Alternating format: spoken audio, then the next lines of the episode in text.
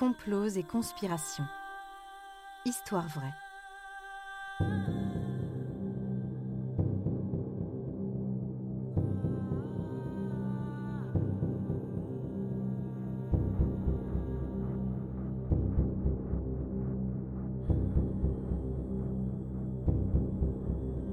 Un programme Studio Minuit. Idée originale John Mack. Musique David Rampillon. Narration Leilani Lémé. Enregistrement et montage Patrick Martinez-Bourna. L'opération Ajax.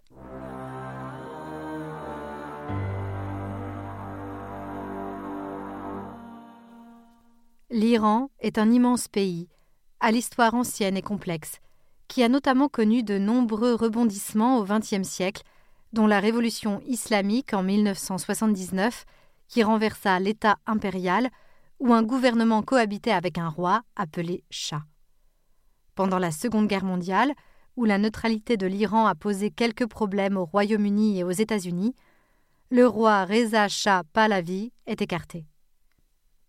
Son fils, Mohammad Reza Pahlavi, le remplace en septembre 1941 et continue les réformes progressistes de son père.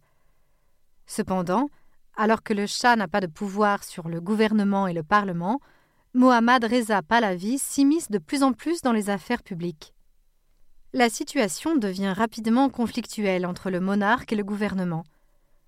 C'est dans ce cadre que le Shah va notamment s'assurer le soutien de l'armée. En 1951, le nationaliste Mohammad Mossadegh est nommé Premier ministre par le Parlement. Celui-ci est hostile au Shah et surtout à l'influence occidentale exercée par les Britanniques et les Américains sur la dynastie Pahlavi. Dès son arrivée au pouvoir, Mossadegh nationalise la compagnie pétrolière détenue par le Royaume-Uni afin de sécuriser la situation économique de l'Iran en la rendant indépendante des volontés commerciales des pays occidentaux. La CIA et le MI6, les services secrets américains et anglais, décident alors de mettre en place un complot pour faire tomber Mossadegh, le remplacer par le général Zaedi, proche du Shah, et donc renforcer le pouvoir de ce dernier qui leur est favorable. C'est ainsi que voit le jour l'opération Ajax. Le 15 août 1953, Mohammad Reza Pahlavi signe un décret royal exigeant la démission du Premier ministre que le chef de la garde impériale, Nemetollah Nassiri, va remettre en main propre à Mossadegh.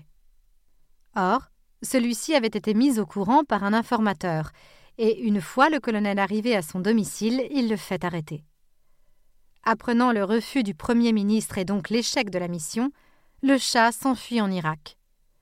Depuis Bagdad, il clame que son autorité constitutionnelle a été bafouée par Mossadegh et que la situation ne va pas en rester là tandis que le Premier ministre fait arrêter d'autres complices et passe un message à la radio nationale contre le général Zaedi, qui est alors introuvable.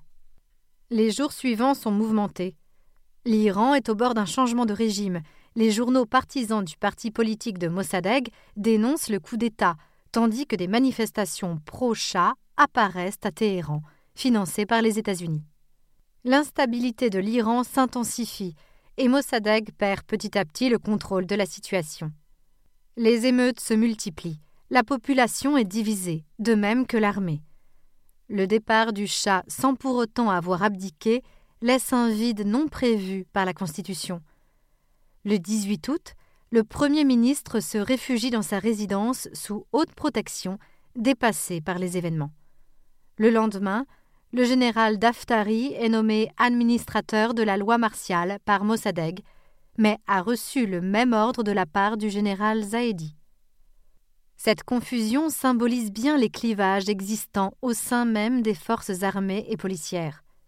Dix mille copies du décret royal de l'opération Ajax sont alors imprimées et distribuées dans les rues afin de légitimer le coup d'État dans l'opinion publique.